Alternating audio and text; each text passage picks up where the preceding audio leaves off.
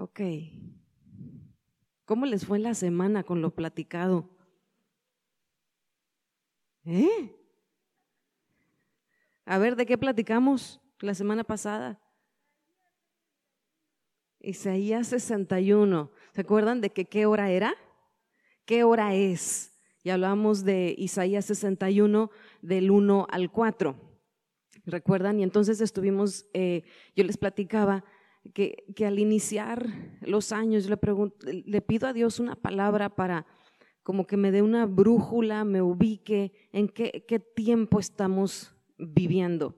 Entonces, este pasaje lo traje meses, meses, meses antes de empezar para este 2022 y eso es lo que hemos estado, eh, o el que empecé a compartir el domingo pasado.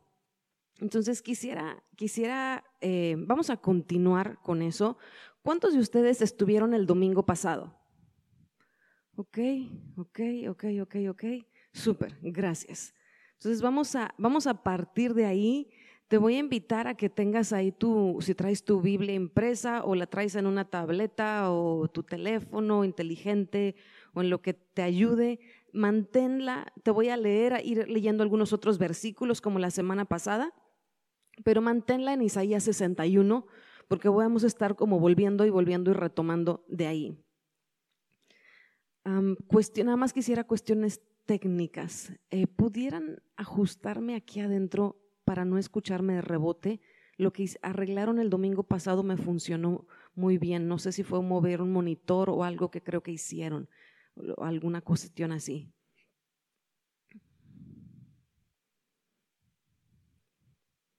Ok. Vamos a orar. Mi Dios, gracias. Gracias por esta mañana. Gracias por tu presencia. Gracias Espíritu Santo por estar aquí. Gracias por venir a impartirnos de ti, de tu soplo de vida, de tu soplo de vida que es esperanza, que es aliento, que es verdad, que es luz, que es salvación que es resplandor. Gracias, mi Dios, por tu lluvia de gloria en esta mañana que ha estado cayendo desde temprano.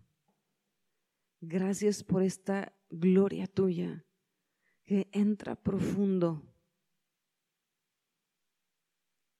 y trae esa vida, esa verdad en nosotros. Espíritu Santo, te necesitamos a ti. Háblanos en esta mañana. Trae claridad. Tú sabes lo que cada uno de nosotros necesitamos escuchar. ¿De qué necesitamos? ¿De qué alimento? ¿De qué, agua de vida necesitamos? Sé tú hoy nuestra comida y nuestra bebida. Sé tú hoy quien impartas de esa vida, de esa esperanza, de esa claridad en cada uno de nuestros corazones. Gracias te damos, mi Dios. Gracias te damos por tu paz que sobrepasa todo entendimiento. Gracias, mi Dios, porque nos has dado ojos para ver y ojos para verte, ojos, oídos para oír y oídos para escucharte, y un corazón para poder responder, para poder amarte, para poder caminar tus caminos. Gracias, mi Dios, porque eres nuestro Dios confiable y digno de confianza. Gracias te damos en el nombre de Jesús. Amén. Amén. Y entonces eh, vamos a como recapitular un poquito. Ah, Isaías 61 lo vamos a leer. Te invito a que ahí abras tu Biblia, te lo voy a leer en la Reina Valera 65. Dice, el Espíritu de Jehová, el Señor, está sobre mí porque me ha ungido Jehová. Me ha enviado a predicar buenas noticias, buenas nuevas a los pobres, a vendar a los quebrantados de corazón, a publicar libertad a los cautivos y a los prisioneros apertura de la cárcel, a proclamar el año de la buena voluntad de Jehová y el día de la venganza del Dios nuestro, a consolar a todos los que estén, están de luto, a ordenar que a los afligidos de Sión se les dé esplendor en lugar de ceniza, aceite de gozo en lugar de luto, manto de alegría en lugar del espíritu angustiado. Serán llamados árboles de justicia, plantío de Jehová para gloria suya. Reedificarán las ruinas antiguas, levantarán lo que antes fue asolado y restaurarán las ciudades arruinadas, los escombros de muchas generaciones. Y entonces este, este pedacito, este pasaje que leíamos eh, y que comenzamos la semana pasada, yo te platicaba que era esta, eh, nos dejaba ver el ministerio de este, esta persona que Isaías, el profeta, está escribiendo de el ungido, que sabemos que es un pasaje y una serie de capítulos que están hablando de el Mesías, que están hablando de Jesús. Y entonces la semana pasada decíamos, yo te platicaba, ¿qué hora es? Yo decía, es la hora de este pasaje para ti y para mí. Esta es, esta es la hora de Isaías 61 del 1 al 4 y de para fuente de vida, de este Jesús, este Mesías, este Salvador que viene y manifiesta eso que vemos en estos cuatro versículos. Y entonces nos permite, como veíamos en, esto a lo largo del libro de Isaías, de ser esa acción, ¿no? este pueblo llamado, dotado, pasar a este otro lado, de ser esta acción, este pueblo de Dios transformado. Y entonces por ahí comenzamos el domingo pasado. ¿Cómo logra ser del llamado, dotado al transformado? Y entonces lo que conecta esto hace que esto se transforme en esto es este capítulo, Isaías 61, de esta obra transformadora, este ministerio de Jesús. Y entonces yo te decía, es la hora en la que tú eres esta, esta hijo de Dios, esta hija de Dios dotada, llamada, que lleva y es el tiempo que Jesús quiere transformar y lo va a hacer a través de esto que hace. Pero a la misma vez es la hora también de que así como Jesús lo hace contigo, a ti también te unge para poder serlo, hacerlo, compartirlo con alguien más. ¿Vamos bien hasta aquí? Ok, y entonces eh, comenzamos y decía, vamos a ver algunas palabras y vamos a ver el contenido que hay detrás de esto, porque tiene como muchas, muchas... Ah, como mucha información muy densa, muy profunda y también muy liberadora y reveladora para ti y para mí. Y entonces vemos que comienza con el versículo 1 y nos dice, el Espíritu de Jehová, el Señor. Y entonces ah, hablamos aquí de que empieza ¿no? este, diciendo, el Espíritu del Señor me ha ungido. ¿no? Jehová el Señor. Y platicábamos que hablaba de este con el Señor, este yo soy. Lo que no te platique también es que está otro nombre, menciona dos nombres, ¿no? Jehová el Señor. Y el otro nombre que utiliza es Adonai, eh, en hebreo.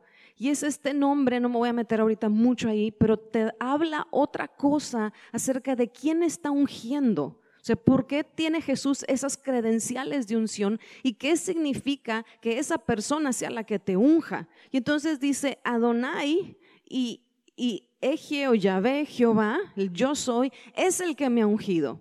Y entonces quien te unge a ti también es este Adonai, que es este nombre que tiene mucho que ver en, en hebreo con el reconocimiento de mi Señor, ¿no? Como el, el Señor. Eh, quizás suena un poco como quizás han escuchado mucho eh, en alguna prédica cuando hablamos en, el Nuevo Testamento, que es originalmente en griego, que habla del curios, pero pues curios es una palabra griega. Aquí en, en el hebreo, cuando habla de este mi Señor y este reconocimiento como de él es, ¿no? ¿no? yo, y yo lo reconozco como mi Señor, es Adonai. Y luego viene este yo soy, que dice, yo soy este nombre que Dios le revela en la época de para Moisés y cuando Dios quiere sacar al pueblo de Israel de Egipto. Cuando lo quiere sacar de esclavitud, Dios revela el nombre y dice, "Yo soy." Ese es mi nombre y así me voy a dar a conocer. Y entonces con este nombre del Yo soy comenzamos comienza el pueblo de Israel que tiene 400 años de esclavo en Egipto a reencontrarse con ese Dios que ya se les había olvidado o que estaba en una pues en un recuerdo, en una memoria quizá, pero que no lo habían experimentado como tal. Y entonces, en el nombre este del yo soy, es que ustedes y nosotros empezamos a leer todas las milagros y maravillas y señales que Moisés hace. Y no sé si recuerdas en el Éxodo que las plagas pues es esto que Dios está haciendo. Y entonces toma estos, eh, con cada plaga, lo que empieza a pasar es que Dios empieza a mostrar su naturaleza y si recuerdas alguna de las prédicas que ha dado el pastor acerca de eso, cada plaga está tumbando uno de los dioses egipcios. Entonces vemos este Dios Jehová que es el que es, que el domingo pasado platicaba que dice, yo seré el que seré, seré lo que yo necesito, yo la persona, lo que yo necesito que Él sea, lo voy a encontrar y mi Dios va a estar ahí y Él va a ser mi Dios suficiente hoy, mañana y pasado mañana. Y entonces ese este Dios es el que está sobre mí, y Jesús lo dice, y está sobre ti, sobre mí, y entonces dice, por lo cual me ha ungido. Y entonces dice, me unge y luego dice, me envía. Y en esto, porque hoy vamos a tocar el, versículo 2, vamos a seguir, eh, solamente vas a ver que, que es ungido y que es enviado. Todos los demás verbos que veas vienen y salen de aquí ungidos y enviados. Tú y yo somos ungidos y enviados. Y cuando empieza a hablar de este ungido, hablábamos de este, esta palabra que sabemos que es muy conocida en el Antiguo Testamento por esta que se hacía sobre los sacerdotes o los reyes en cierto momento específico y se hacía echando aceite, ¿no? Y se derramaba y entonces caía y era una señal de que Dios los estaba apartando, separando para eso. Otros momentos en donde también se ungía era donde eh, eran momentos en donde se había, hablaba o se hacían celebraciones. el tema de la unción es algo que separa, Dios aparta, viene de Dios, viene la bendición, el favor de Dios, el de Dios hacia un humano, y entonces hay celebración. Esa es otra cosa muy característica del ser ungido. Y entonces aquí eh, yo te quiero recordar en todo, a lo largo del día de hoy, acuérdate que esto tiene que ver contigo y es para ti. Jesús lo hace contigo, pero también Jesús lo hace en ti para alguien más. Y entonces eres ungido para predicar. Y aquí, ¿qué significa esto también de predicar? Obviamente habla de hablar, ¿no? Habla de, pero habla también de portar de traer algo. ¿Sí? Es como que tú, imagínate que traes eh, una, una mochila. ¿Sí? Y entonces Jesús, Adonai, el yo soy, a ti te unge, te separa, te aparta para que seas un portador. Mi amor, me pasas mi mochila, porfa. Entonces tú traes y Jesús, el Espíritu Santo, que bendito Espíritu Santo que vivimos después del tiempo de Jesús, podemos vivir con la persona del Espíritu Santo en nosotros. Gracias. A su pesa. Y entonces, si Él me ha ungido para predicar, es como que traigo esta mochila integrada, la traigo pegada conmigo todo el tiempo. Y entonces me dice que si yo soy el portador y traigo una mochila, ¿qué traigo acá en la mochila? ¿Sí me explico? Y aquí nos dice, porque esto fue la semana, esto fue lo que platicamos la semana pasada, nada más que no te lo dije con la mochila. Traes una mochila y según Isaías 61.1, ¿qué traes en esta mochila? Échale el ojo al versículo. buenas nuevas. ¿No? Que veíamos, yo te platicaba, estas buenas nuevas es la famosa palabra en español evangelio, que, es, que viene de evangelion en el Nuevo Testamento del griego. Buenas nuevas. ¿Qué significa buenas nuevas? Un mensaje de gozo, un mensaje fresco, buenas noticias. Cuando en la Biblia se usa este, este tema o concepto de buenas nuevas, se utilizaba mucho para cuando por cosas, eventos muy especiales, por ejemplo, nacía el hijo de un rey. Entonces, eh, heredero, ¿no? la próxima generación, buenas nuevas. Ah, ahora, era un mensaje, era algo de gozo, buenas noticias. ¿Qué significaría eso en tu mochila que el Espíritu Santo te da? ¿Qué significa que tú traigas aquí buenas noticias? ¿Qué le meterías o qué encontrarías en esta mochila? Salvación, ¿ok? Si es de Dios para ti, pues puedo encontrarme salvación, porque Jesús me da esto. Me encuentro con, por ejemplo, paz, sanidad, claridad de mente, sanidad en mi alma, sanidad en mi mente, gozo, sabiduría, amor, fe, los dones del Espíritu, libertad. Esa es esta mochilita que también se le da, que Adonai, que el yo soy, le da a Jesús.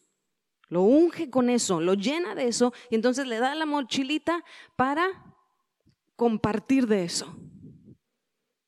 Y entonces a ti, ¿qué pasa? Pues que el Espíritu Santo te unge y te da, no te aparta, te separa y te da esta mochilita con la cual tú vives y, no solamente traes la mochila, sino que traes la persona del Espíritu Santo, lo cual es maravilloso. ¿Por qué? Porque te dice a qué hora hay que usar la mochila, cómo hay que usar la mochila. A muchos de nosotros que nos gustan las instrucciones o que decimos, ay, es que no sé cómo qué, ahí entra el Espíritu Santo. Entonces me da esta mochila. ¿Y qué significaría el que yo traiga este mensaje de gozo, de frescura, de buenas nuevas hacia alguien más? ¿Qué es eso? ¿No? Porque a veces, a veces decimos como que sí, bendiciones, vida, verdad. ¿Qué significa eso en la vida que sucede? Puede ser, sí, una, es, puede ser desde algo muy sencillo, como ahorita Daniela nos platicaba, una postal, ¿no? En un tiempo clave, estratégico para alguien y que yo voy y se la doy. Pero también puede ser comida, ¿no? ¿No es buena noticia que te den comida cuando no tienes comida? ¿Alguien le ha pasado? Que te tienes mucha hambre y andas en la calle y no traes dinero o no puedes eso y de repente te regalan algo y dices, Espíritu Santo, gracias. Esa es buena noticia. Puede ser también, sí, una palabra profética, sí, pero también puede ser un consejo, Puede ser ayudar, ayudarle a alguien que no tiene la fuerza para cargar algo y que necesita ser cargado. Esas son buenas noticias. Y tú tienes una mochila de parte del Espíritu Santo para vivir el día a día. Y no se te acaba la, bendición y algo que he aprendido mucho con, Dios, las matemáticas de Jesús son una locura con comparación de las matemáticas aquí en la tierra. Porque yo veo, 10 menos 1, chorrocientos mil. ¿no? O sea, eh, un poco principio de diezmo y ofrenda. ¿no? Eh, uno a mil, dos a diez mil. O sea, espérame, esas matemáticas están extrañas porque no funcionan aquí. Aquí uno más uno es dos, si bien te va. Y si nadie te roba, te quita. Entonces empezamos a ver unas matemáticas igual con la mochila. Entre más la uses, y más saques, ¿qué crees que pasa? Más se llena. Y no solamente se llena más de que tienes cosas, más te llena y te da vida, porque es esa unción que empieza a caer sobre ti. Y entonces, no solamente tienes una mochila, bueno, sí tienes esta mochila y puedes usarla, pero fíjate, ¿recuerdas que luego dice, me ha ungido para predicar buenas nuevas a los pobres? Y luego me dice, a vendar, permítanme tantito porque esta cosa, a vendar a los quebrantados de corazón. Y entonces hablábamos de esta, esta venda, ¿no? Esto, entonces traes en esa mochila también vendas, banditas, para poder envolver. ¿A quién? Al quebrantado de corazón.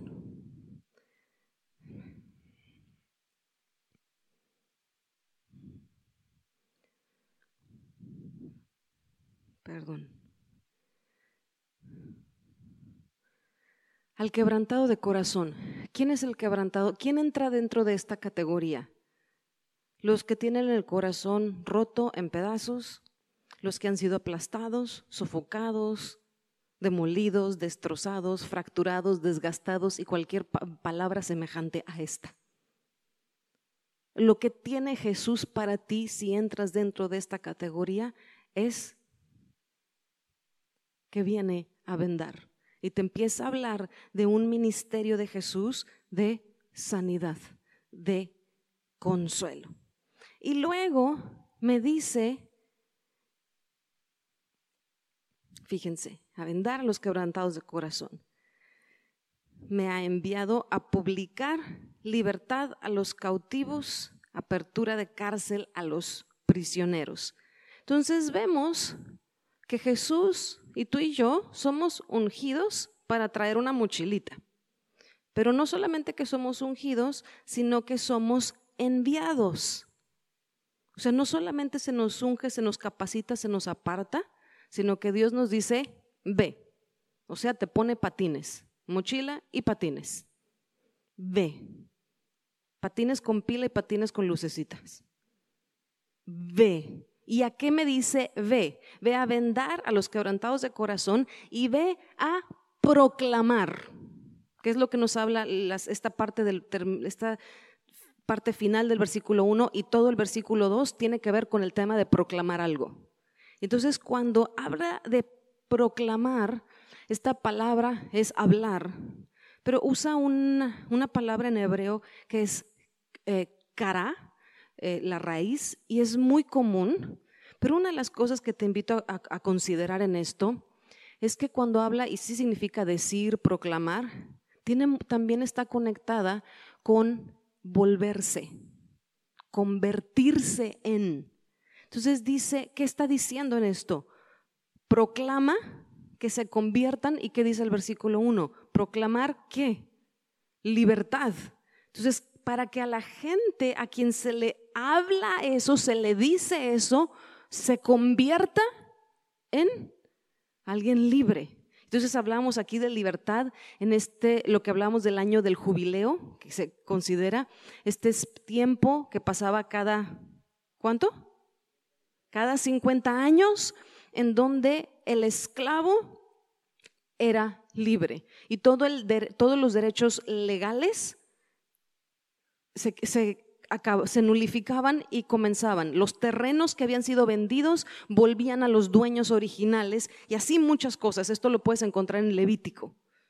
Levítico 25, si no me equivoco. Entonces, habla de este volvernos, esta, este que Jesús es enviado para hablar algo que nos convierte en personas libres. Y hace ratito, ahorita en la alabanza que cantábamos una canción que decía, el precio fue pagado. Yo te quiero invitar a considerar esto. Cuando el enemigo viene a atormentar, a culpar, a, a señalar, porque a veces vivimos muy atormentados por eso. Tu libertad, que es lo que bien dice aquí, ya fue, o sea, no fue de agrapa, no tiene nada que ver con que tú tengas ganas o quieras o te portes bien o yo me esfuerce o nos esforcemos todos o tomemos unas super decisiones bonitas, bien intencionadas. La libertad tiene y tuvo un precio. Y ese precio es un precio que nadie le llegaba, que nadie podía pagarlo más que Jesús, porque el precio fue su vida y su sangre. Y lo paga. Entonces, eso significa que el que tú seas libre tiene un costo. Y ese costo ya se pagó. Eso significa que cuando el enemigo quiere venir a tratar de esclavizarte con pensamientos de todo tipo, por ejemplo, no puedo, no me sale, yo soy rayita y puras cosas así muy obscuras, de impotencia, de fracaso, de oscuridad, no es cierto. No tiene validez si tú agarras y te tomas de esto. Y te invito a tomarlo desde algo que, mencioné como chorrocientas mil veces el domingo pasado. Esta es la hora. Esta es la hora. Este es el regalo en los aires. Se está moviendo esto. Está el Espíritu de Dios, está derramando, está ungiendo, está trayendo esta libertad, está trayendo esta vida, está trayendo todo esto que estamos leyendo aquí. Y luego dice que trae también libertad, apertura de cárcel a los, a, los, prisioneros, a los cautivos y habla de toda diversidad de cautiverio. Entonces, si has estado viviendo en algún tipo de cautiverio con pensamientos que no te dejan, con enfermedades, con insomnios, con angustias, preocupaciones, acuérdate que Jesús ha pagado el precio de tu libertad y que está el Espíritu de Dios ahorita aquí en tu casa, donde quiera que estés, invoca su nombre, clama a Él. Dile, mi Dios, tú has dicho, aquí dice la Biblia, y tu palabra es verdad, y tú dices que no cambias y que no te arrepientes y que esto es para mí. Yo lo tomo. Y luego dice, vámonos al versículo 2. Dice, a proclamar el año de la buena voluntad de Jehová y el día de la venganza del Dios nuestro. Ay, ya se puso esto como oscuro, a veces pensamos, ¿no? A consolar a todos los que están de luto. Ok, aquí fíjate, otra vez seguimos con el tema de que el Espíritu de Jehová ha ungido para las buenas, hablar las buenas nuevas y ha enviado para vendar y ahora proclamar. Ya vinimos a proclamar libertad, ya proclamó apertura y luego dice proclamar el año de la buena voluntad de Jehová y el día de la venganza del Dios nuestro. ¿Qué vemos aquí? ¿Qué nos habla? Dos temas favor divino, favor de parte de Dios, pero también junto con esto vemos el tema de venganza. Y eso es un tema que a veces es medio escabroso que no entendemos y, y quiero tocar un poquito en eso. Ahora te invito a considerar antes algo. Dice, te voy a leer el Isaías 49, 8. Así dijo Jehová, en tiempo favorable te oí en el día de salvación te ayudé, te guardaré y te daré por pacto al pueblo, para que restaures la tierra, para que heredes asoladas heredades. Entonces vemos aquí este, esta libertad o esta, esta proclamación de una buena voluntad de Jehová. O sea, viene favor de parte de Dios. ¿Y qué significa favor? Que se haz de cuenta que se te abren las puertas gracia para algo. Entonces es como este, te voy a leer ahora Isaías 67. Todo el ganado de Cedar será reunido para ti. Carneros de Nebaiot estarán a tu servicio. Serán una ofrenda agradable sobre mi altar y daré esplendor a la casa de mi gloria. A veces, ah, ¿qué? ¿What? ¿Qué está diciendo aquí? Está diciendo que Dios acepta ofrenda y está hablando de gente que no era parte de su pueblo. Está hablando de lo que dirían los gentiles. Pero cuando es el año del favor de Dios, Dios acepta aún las ofrendas de alguien que estaría catalogado como a ti no se te acepta. Fíjate Isaías 60:10. Extranjeros edificarán tus muros y sus reyes estarán a tu servicio, porque en mi ira te castigué, mas en mi buena voluntad tendré de ti misericordia. Entonces, vemos aquí una, hay una comparación. Y no sé si viste, vamos a ver un poquito temporalidad. ¿Cuánto dura ese favor de Dios, según aquí? ¿Mm? ¿Qué dice el versículo 2? ¿Lo pueden poner, por favor, Isaías 61, 2? La buena voluntad de Jehová, ¿cuánto dura? Un año. Un año, ¿ok? 365 días. ¿Y el de la venganza? Un día. ¿Habían puesto atención en eso? Un día de favor versus un año de venganza. Ándele. un día de versus un año de favor. ¿Qué, te quiero, qué te platico con esto? He escuchado tanto, tanto. Es que Dios es malo. El Dios del Antiguo Testamento es un Dios sanguinario. Y estoy tocando y voy a mencionar el tema de la venganza. Vamos a hablar, vamos a poner las cosas en claro y pelón y vamos a ubicarnos y ponernos en nuestros zapatos. Cuando alguien te ha hecho pedazos la vida, cuando alguien te ha dañado, has vivido, te han robado, te han dañado, han matado a tus hijos, han deshecho tu ciudad, han hecho pedazos. ¿Se te haría justo que no hubiera una intervención y una aclaración de cuentas? No importa porque Dios es amor. Es una cosa súper extraña. ¿Cuántos de aquí tienen algún ser humano al que amen? el que sea, algún ser humano al que amen. ¿Todos tienen a alguien? Ok. Si tú ves que a ese ser humano lo están lastimando y lo están golpeando, ¿te quedarías así de brazos cruzados? ¿Por qué? Porque lo amas.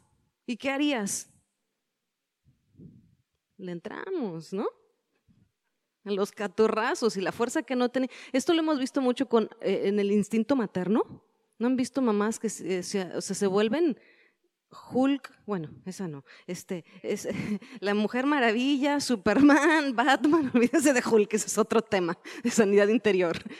En un momento en que ven a un hijo en problemas, la fuerza que no, o sea, no han visto videos de mamás que levantan carros, este, no, literal, no es broma, que levantan carros porque el hijo está abajo medio atorado o algo le pasó que mueven así unos, una cantidad de peso exorbitante, que corren a una velocidad que Flash se queda corto. O sea, cuando algo, ok, parte del amor es esto. Y se nos, parte del amor de Dios es que a ti te ama. No sé si me explico. Y ha visto tu dolor y ha visto tu sufrimiento. Y una de las cosas que es uno de los temas muy grandes de esperanza para el pueblo de Israel es este, el tema de la venganza, el tema del juicio del Dios justo. ¿Por qué? Porque habla de un tiempo en el que Dios va a aclarar las cuentas.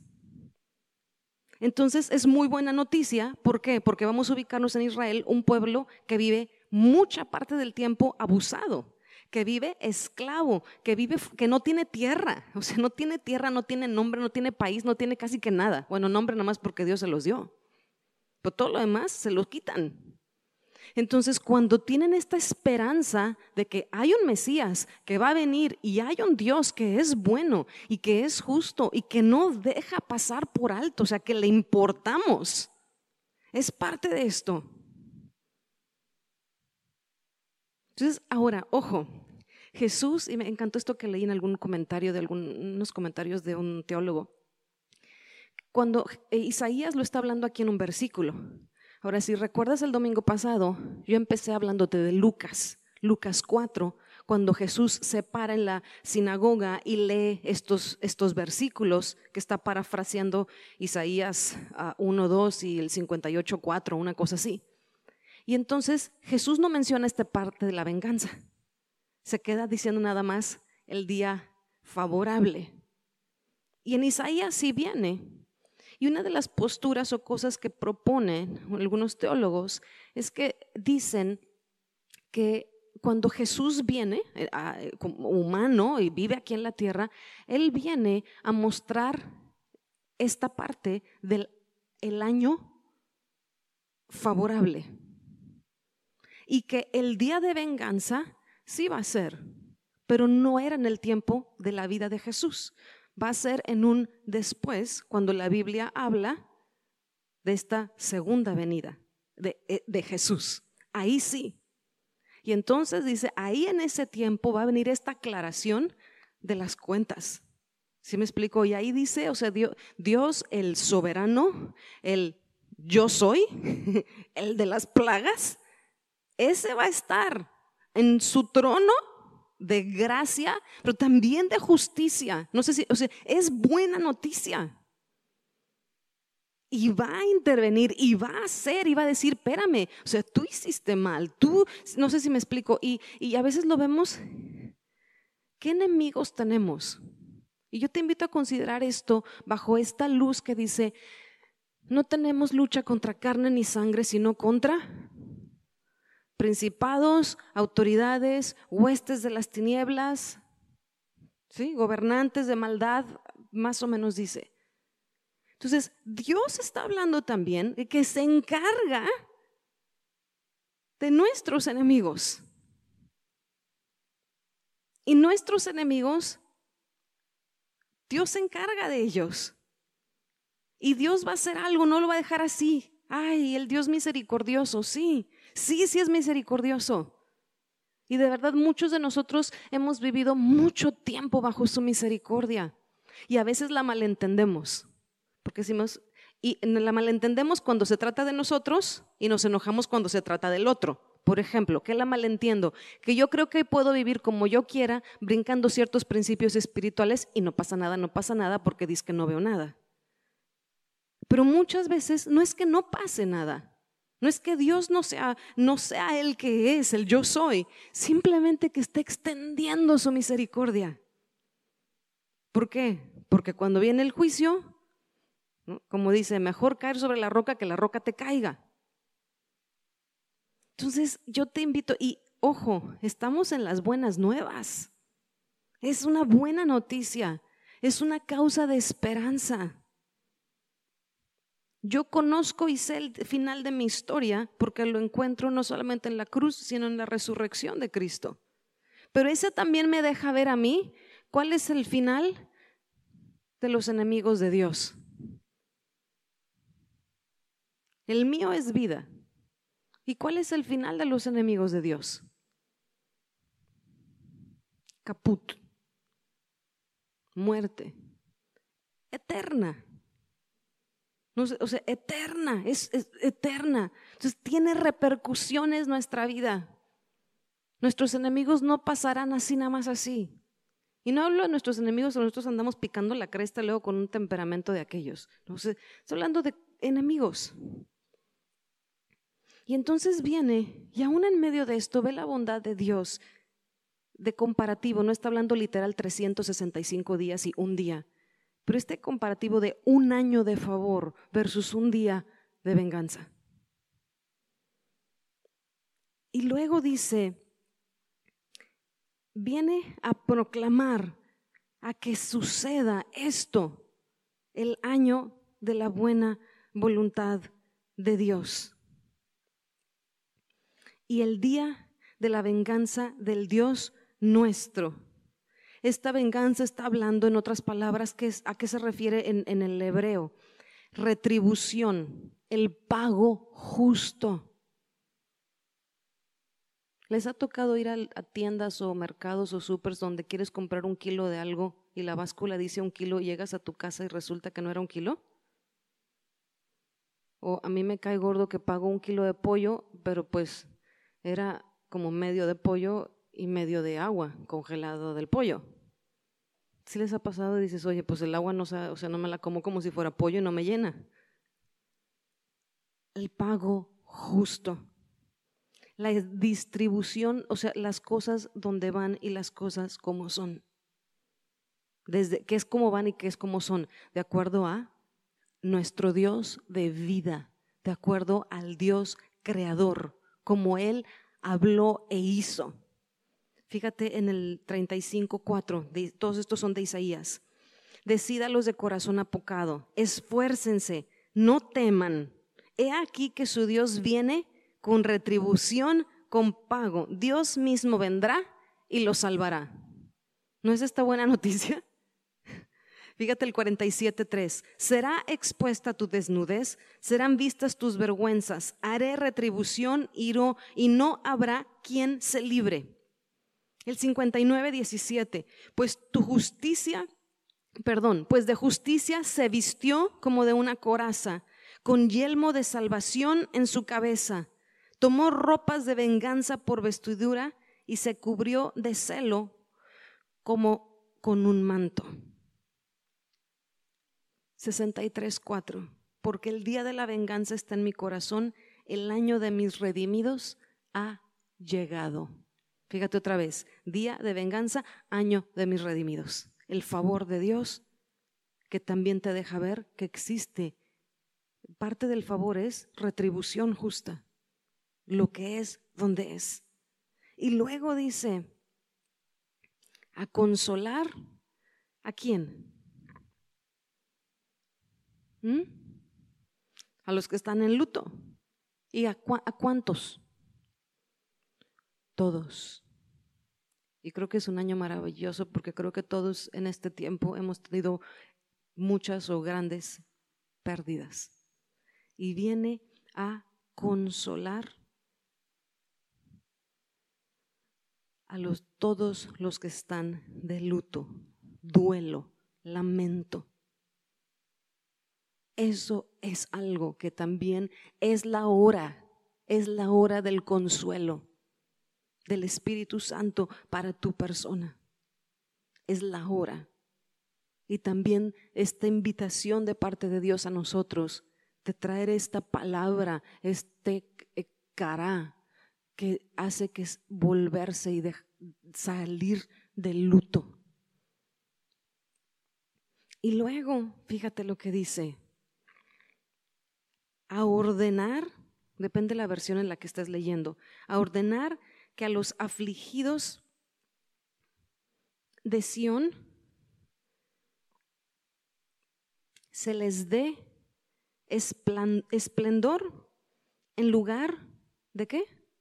Ceniza, aceite de gozo en lugar de luto, manto de alegría en lugar del espíritu angustiado. Serán llamados árboles de justicia, plantío de Jehová para gloria suya.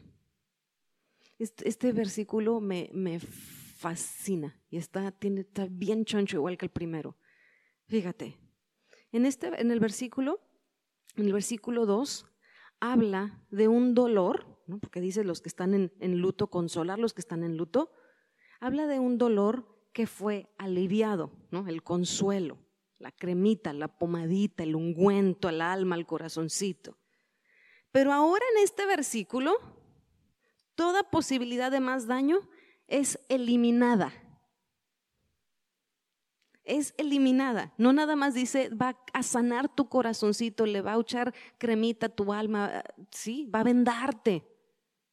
Se quita y es eliminada. Ojo, esto me encantó. Y me encantó como lo dice un comentario. Una terapia de reemplazo divino. Ese es tu regalo. Una terapia de reemplazo. ¿Sí me explico? O sea, no dice, estás golpeado, te echo cremita, sino que aquí dice intercambio, reemplazo, pero es un reemplazo divino. Y, y habla de tres reemplazos. Por eso les pregunté eh, cuando les decía, en lugar de, en lugar de, en lugar de, son los tres reemplazos. Y fíjate, si tú te encuentras de un lado, ¿Cuál es el reemplazo? que te toca, al que te da Dios. ¿Y por qué lo puede hacer? Porque está ungido. ¿Por qué tú puedes platicar? Porque no, tú no eres Jesús, no, no eres el Espíritu Santo, pero tienes a Jesús viviendo en tu vida, siendo el Señor y Salvador de tu vida, y tienes al Espíritu Santo morando y habitando en ti. Entonces puedes comunicar este, proclamar este cará, eso para otros. Y entonces dice, en lugar, fíjate, la, terapia de reemplazo. Ahora, si quieres reemplazar, obviamente oímos, ay, claro, por supuesto, ¿quién no? Ah, ah, no es cierto. Muchas veces estamos, suena muy feo, pero estamos tan acostumbrados a vivir en nuestro dolor, con nuestra queja, con nuestra amargura, con, esos, con esas angustias, con esos pesares, que no sabemos vivir sin ellos. ¿Cuántos han tenido dolores de espalda fuertes por mucho tiempo y que Dios los ha sanado? yo, soy una de ellas, para los que muchos de ustedes saben, tengo, eh, yo tengo una operación de columna y tengo una historia con el tema de columna. ¿Y no les ha pasado, los que han vivido eso, que de repente Dios te sanó y se te quitó el dolor y te levantas en la mañana de la cama y, te, y luego dices, ay, me acabo de quejar y ya ni tengo el dolor. De verdad. ¿No? O, o, sabemos que no, pues yo en la mañana no me puedo estirar porque si me estiro, ¿no? Se me entume el dedo, por decir, ¿no? Y entonces nos levantamos, ya nos sanó Dios. Ya aquí hicimos maromas y toda la cosa, aquí todo el mundo lloramos y aplaudimos de gozo y alegría. Y al otro día te levantas y, eh, ay, no me puedo estirar porque el dedo gordo se me entume. Pero resulta que te estiras y no se te entumió. ¿Qué estoy diciendo con eso? Que muchas veces en automático, porque así funciona muchas veces el cerebro, volvemos a los mismos patrones. Dios ya nos dio una palabra. ¿Y cuánto seguimos diciendo todavía que no tenemos y que estamos bien amolados? Dios ya nos dio una palabra de sabiduría, por ejemplo, un consejo. Y seguimos diciendo que no sabemos qué hacer y que todo es horrible y terrorífico no empata. Entonces yo te pregunto, ¿de verdad quieres esto? Porque aquí vemos una terapia de reemplazo divino, pero a veces no queremos. Queremos en idea, queremos en sueño, pero en acción no. ¿Por qué? Porque si, si es en acción, requiere algo de ti. ¿Qué requiere de ti? ¿Mm? Creer, ok, sí, pero ¿cómo se ve eso en el día a día? Porque suena bien bonito, bien místico. Ajustes, ajustes en tu forma de pensar, en el corazón y en el actuar y en el hablar. Esa es la realidad. Y entonces fíjate cómo viene esta, esta terapia de reemplazo divino. Te lo voy a leer otra vez. Que se les dé terapia, em, perdón. Aparte, espérame, espérame. ¿Para quién, es, ¿Para quién es esta terapia? Para todos los afligidos. Ok. En, el, en, el, hebreo está usando la misma palabra del versículo anterior, donde acabamos de acabar, que dice todos de luto, es la mismita palabra, idéntica. Entonces, a todos los que están de luto, a todos los que tienen alguna pérdida, en esas categorías dice, se les ordena que se les dé esplendor en lugar de ceniza.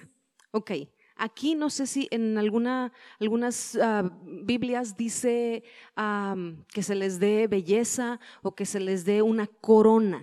Ok, ¿por qué? Aquí lo que está diciendo en el original, en hebreo, dice tocado un tocado de la cabeza, que se les dé. Este tocado se usaba mucho, y quizá las mujeres lo, entienden, el tocado a qué te suena. ¿Cuándo te pones un tocado? Una boda. Tiene mucho que ver, es un ornamento, un accesorio que se asocia mucho con cosas de boda. Entonces, boda es celebración, vida, festejo. Y entonces que es una señal de gozo y habla también de algo elegante. Entonces, tienes un accesorio, un tocado, el reemplazo es que te dan un tocado en lugar de ceniza. ¿Qué se refiere con ceniza? Estamos en el Antiguo Testamento. Es la cosa, en la ceniza es literalmente lo que se ponían en la cabeza para cuando estaban pasando por luto. Y entonces era la señal del Antiguo Testamento para decirle al pueblo, estoy de luto. Y ojo, el tocado que va en la cabeza y ceniza que va en la cabeza. ¿Qué traes en la cabeza? ¿Qué traen nuestros pensamientos? ¿Luto o vida? Entonces tenemos el tocado versus, bueno, no versus, en lugar de ceniza. Luego tienes ah, aceite de gozo en lugar de luto. Y aquí estamos hablando de este, este aceite, no sé si te acuerdas que se usaba para ungir. Aceite. Aceite que dice que va pasando, ¿dónde se echaba el aceite primero? en la cabeza y empieza a bajar. Entonces dice luego que te da este aceite de gozo en lugar, otra vez, vuelve a mencionar la misma palabra, luto. Y luego te dice, manto de qué? De alegría en lugar de el espíritu angustiado. ¿Sabes qué es otra palabra que dice? Me encantó esto. Manto de alabanza. Y aquí fíjate las estrategias, se me hace tremendo las armas y lo que Dios nos da. Manto de alabanza, canto. ¿Qué es, un manto? ¿Qué representaba el manto? Acuérdense con José. ¿Se acuerdan que su papá le da un manto? ¿Qué representa la vestidura? Las ropas. Algo que te cubre, algo que te identifica. Y entonces dice que te da en esta terapia de reemplazo divino, te da una vestimenta nueva. Y es una vestimenta de un canto de alabanza. En lugar de, o sea, lo reemplaza un espíritu débil, angustiado. Otras palabras que se utilizan en el hebreo para esto, débil, pesado, oscuro. Ahora te quiero invitar a, ver algo en estas tres cosas. No sé si te diste cuenta que las cosas que te platiqué del tocado, el aceite de gozo y el manto es algo literalmente que va de arriba hacia abajo. Como en esta unción, va de arriba, empieza por aquí. Fíjate esto, qué fuerte, qué fuerte. Viene y toca la cabeza, los pensamientos con algo de, bodas, de gozo, de celebración. Y va bajando, va bajando, como cuando bajaba, que dice que un genarón y las barbas, ¿no? Las barbas del aceite, las barbas se le llenaban de aceite. Y va bajando la unción, y va bajando la unción. Y entonces baja, pasa por el corazón y luego dice manto. Ve cómo cubre todo. El manto. Y manto habla de una canto de alabanza, como una estrategia, como una estrategia para vencer y derribar todo esto de luto y de oscuridad. Entonces, fíjate, tocado, aceite y manto va de arriba hacia abajo. Ahora, lo que te platica, lo que se quita, fueron cenizas, luto y espíritu angustiado. Fíjate la, cómo se opera Dios de afuera hacia adentro. Cenizas, habla de cenizas, se ponían sobre la cabeza. Después de la ceniza habla de el luto, algo del corazón. Y luego habla del espíritu débil. Entonces vemos este reemplazo que va de arriba abajo y de afuera hacia adentro, perdón, de adentro no, no, no, no, no, de afuera hacia adentro. O sea, como a veces, ¿cuántas veces? Es como la, la, cebolla, ¿no? Tiene capas, capas, capas, capas, y vas quitándolas, quitándolas hasta que llegas. Así Dios. aquí, aquí, acá. para mí, acá es espíritu. Es la hora de eso. Ya no, ya no cenizas aquí. Ya no una mentalidad de pérdida, de muerte, de fracaso, de que no podemos, de que esto va a seguir peor y cada vez peor y cada vez más mal. Ya no en el corazón esa tristeza, esa soledad, esa ansiedad, esa desesperación, esa impotencia, esa, esa tolerancia la frustración pequeña. Ya no en nuestro espíritu angustiado, dolido, pesado, cargado ya no. Y eso es lo que Dios a ti te ha ungido también para poder, cara, proclamar. ¿Y por qué lo vas a poder proclamar?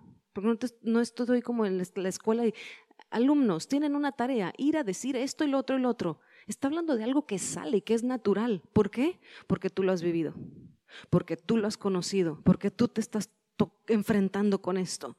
Y luego fíjate cómo dice, Después de eso, dice, serán llamados árboles de justicia, plantío de Jehová, para gloria suya. En el hebreo nos está platicando, si ves así como, va bajando la información de los versículos, es el espíritu de Adonai, yo soy, me ha, está sobre mí y por que está sobre mí me ungió y me envió. Me ungió para dar buenas nuevas, o sea, mi mochilita a cierto grupo de personas. Y luego me envía a vendar al que trae el corazón hecho pedazos y a proclamar proclamar libertad, proclamar apertura de cárcel y proclamar el año, el favor de Dios y también recordar que, ojo, porque hay un día en donde hay retribución, hay justicia. Pero también soy enviada a dar, y viene esta terapia de reemplazo. Eh, Jesús viene, el Espíritu Santo viene y cambia el tocado, la ceniza por el tocado, el luto por el aceite de gozo, el espíritu débil por el manto de alabanza. Fíjate lo que está quitando aquí y lo que está poniendo. Son estrategias que te dan. Manto de alabanza. Los salmos están llenos, llenos de canta, canta, canta, adora, proclama, recuerda lo que Dios ha hecho, ve hacia atrás. Aceite de gozo, el tocado, ¿no? Las bodas, la celebración, el festejo. Y luego dice en este último pedacito del versículo, y serán o sea, el serán llamados, ¿qué significa? O sea, es pura consecuencia, nada más le están poniendo un nombre. Como todo eso van a vivir y hacer o experimentar, dice entonces, y por lo tanto serán llamados árboles de justicia. Y otra vez, el llamados aquí es la misma palabra que te decía cara. Les van a decir o se van a volver árboles. A mí empiezo, empecé a buscar cuando hago este tipo de pláticas o estudios, me voy mucho al original de palabras y empiezo a buscar y de repente me encuentro en, la palabra que dice en español árbol y en inglés también dice árbol, me encuentro que dice carnero y yo, ¿qué tiene que ver carnero? Se está hablando de un árbol. Entonces luego le sigo picando y le sigo investigando y me doy cuenta que empieza a hablar cuando describe la palabra árbol, ¿no? que en otras eh, versiones también dice robles, porque está hablando esta palabra de pilar, de algo que es fuerte. Entonces, en muchos versículos, de hecho en el Antiguo Testamento, van a encontrar esta palabra en el hebreo y va a decir en español carnero. Nada más que aquí dice árbol. ¿Qué está diciendo? Pilar. ¿Por qué dice el carnero? Por la fuerza del carnero. Pero también me llama mucho la atención porque el carnero, ¿dónde se utilizaba? En los sacrificios, en las ofrendas. Y aquí me dice de un carnero, bueno, esta palabra con una característica de justicia. ¿Sabes? O sea, ¿sabes la maravilla y el regalo de que tú y yo podemos ser ofrendas para Dios, que eso eres perfecto y que Dios le encanta y que Dios se place. Porque te topaste con que tu corazón ya no está hecho pedazos. Alguien te lo vino a vendar. Porque la soledad, la tristeza, la ceniza, el luto que traías, te lo cambiaron, te lo reemplazaron por un tocado, por un manto, por un aceite de gozo, por un canto de alabanza. Entonces, por eso tú y yo ya tenemos un nuevo nombre. Ya no somos la desolada, ya no somos la abandonada de lo que ves con otros profetas, ¿no? Lo ruama, lo ami, ¿no? Esos nombres acá en Oseas. Pesados, ¿no? No te amo, no te acepto. Árboles de justicia, sacrificios perfectos, porque está Jesús en nosotros. Fuertes, fuertes, pilares, pilares de justicia. ¿Y qué habla de justicia? Que a veces lo asociamos como con cosas, como una perfección inexistente o irreal, unos estándares. Está hablando justicia de lo que es recto, de lo que es recto, de lo que es justo. Figurativamente esta prosperidad. ¿Por qué? Porque lo que es correcto, lo que es recto es próspero. Así es nuestro Dios. Y lo vemos en toda la creación. ¿A poco hizo dos flores? Cuánta diversidad, vemos esta abundancia y esta prosperidad de Dios. Y entonces luego dice, árboles de justicia, plantíos, plantíos del yo soy, plantíos de Jehová. ¿Y qué habla aquí con este plantío? Habla de estos eh, ya no es un árboles, es un colectivo. Muchos, cuando habla de plantíos, habla de algo arraigado, pero ojo, ¿quién lo sembró? Él, somos parte de su huerto. Y entonces eso me recuerda Génesis. Cuando Dios comienza y hace la creación, ¿qué hace? Un jardín, un huerto. un jardín, el jardín de Dios. Y todo esto maravilloso solamente es para una cosa, para gloria suya, para que podamos conocer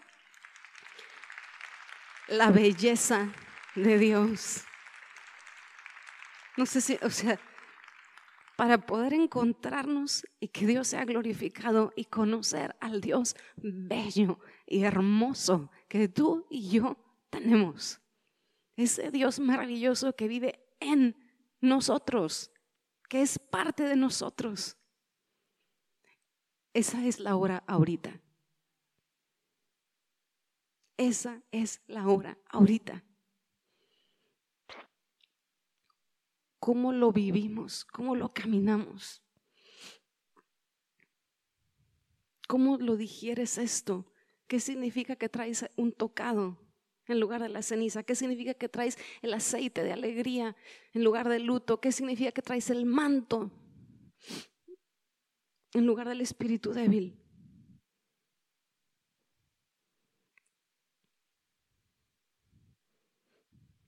Eso te lo dejo de tarea. Vamos a orar. Vamos a orar en esta mañana. Te invito a ponerte de pie.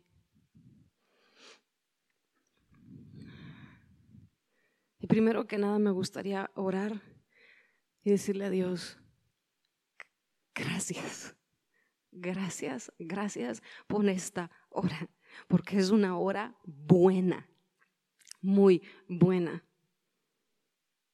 Que si te das cuenta, este, este, este, intercambio, este reemplazo, me recuerda un salmo donde dice, has cambiado mi lamento en danza, en baile, por tanto a ti cantaré, gloria mía, gloria mía. Entonces, entre más oscuro quizá puedas ver tú, vas a decir, ¡Woohoo! Si es la hora, porque si no, o sea, me, todo me indica que ahí están los datos. Los datos empatan, siempre los datos empatan, pero la lógica y sabiduría y amor de Dios. Decirle gracias. Y otro, algo que te dije el domingo pasado, agarra lo que necesites agarrar. Estamos en un tiempo muy especial y en los aires es como que se abre algo y está esta facilidad para poder abrazar porque en los kairos de Dios se facilitan cosas y caen, se derraman recursos, se derrama revelación, se derrama poder, se derrama autoridad. Tómalo, recíbelo y también dile a Dios, dime cómo vivirlo, dime cómo caminarlo en el día a día. Oramos. Mi Dios, gracias Gracias, gracias, gracias. Gracias por hacernos estos pilares, por llamarnos y convertirnos en estos pilares justos, por convertirnos en estas ofrendas agradables delante de ti. Gracias Jesús por tomar nuestro lugar. Gracias Jesús por pagar el precio de nuestra libertad. Gracias Espíritu Santo, yo sé que oramos esto el domingo pasado, pero te lo vuelvo a pedir, mi Dios. Derrama tu unción. Los que no han visto, no se han sabido, visto, ungidos por ti. Unge y da esta claridad y esta certeza en el corazón y en el espíritu que tú los has, que tú nos has ungido. Gracias por este tiempo. Este tiempo. Que mi Dios, yo desato, desato y abro las ventanas de los cielos en esta mañana para declarar a los aires que es la hora del tocado en lugar de la ceniza que es la hora del aceite de gozo en lugar del luto, que es la hora del manto de alabanza en lugar del espíritu débil. Y te doy gracias, mi Dios, porque a todos nos has dado boca. Y una boca que a partir de ahora va a declarar tu nombre, una boca que a partir de ahora va a cantar, va a hablar tus proezas, tus maravillas, quién tú eres, lo que has hecho y lo que harás, porque conocemos el final de la historia que es vida. Y porque tú nos has hablado y nos estás prometiendo el año de la buena voluntad tuya, mi Dios, tu favor, Gracias, mi Dios, porque cambias nuestro lamento en baile. Gracias, mi Dios, porque nos has llamado pilares, plantíos, árboles tuyos, fuertes, firmes, prósperos, rectos, plantíos como familia. No estamos solos, nos has llamado como familia tuya. Gracias por ser tú quien nos ha plantado. Gracias por ser tú con tu agua de vida que riegas en nosotros esta vida tuya. Gracias por ungirnos con el aceite de gozo. Gracias por quitar la desesperación, la desesperanza, la tristeza y entra tu luz como una chispa de vida de verdad y se crean, mi Dios, nuevas oportunidades y nuevas realidades. Así como oramos y platicamos el domingo pasado, porque tenemos la moneda del cambio de los cielos, que es la fe en ti. Gracias, mi Dios, gracias. Y gracias porque todo esto es para tu gloria, para tu gloria, porque tú eres nuestro Dios vivo. Tú eres nuestro Dios de pactos, tú eres nuestro Dios de generaciones, tú eres el Dios de nuestras familias eres el Dios de nuestra tierra. Gracias, mi Dios. Gracias por esta hora de Isaías 61. A ti te damos toda la gloria y toda la honra. Y mi Dios, en el nombre de Jesús, en esta mañana, yo bendigo a cada persona que está aquí para que su boca sea un eco tuyo para que su boca sea un eco de la adoración y la alabanza que hay constantemente en los cielos. Yo los bendigo para tener ojos que te ven a ti y ven lo que tú estás haciendo. Ojos que pueden ver y con sabiduría entender lo que está sucediendo por encima de lo que parece. Gracias por oídos que escuchan tu voz y corazones que corren sin duda sin detenerse a decirte a ti que sí, corazones que confían en ti. Gracias, mi Dios, te damos en el nombre que sobre todo nombre, en el nombre de Jesús. Amén y amén. Amén.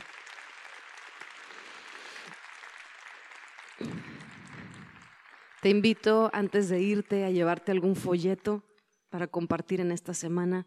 Y si tienes una petición, quieres eh, que oremos por ti, aquí va a estar el abrazo del Padre para que puedas eh, pasar y puedan orar junto contigo. Si quieres quedarte y seguir disfrutando de la alabanza, de esta presencia de Dios, puedes quedarte un ratito y si no, que son despedidos, que tengan una semana llena de la bendición y gloria y amor de Dios.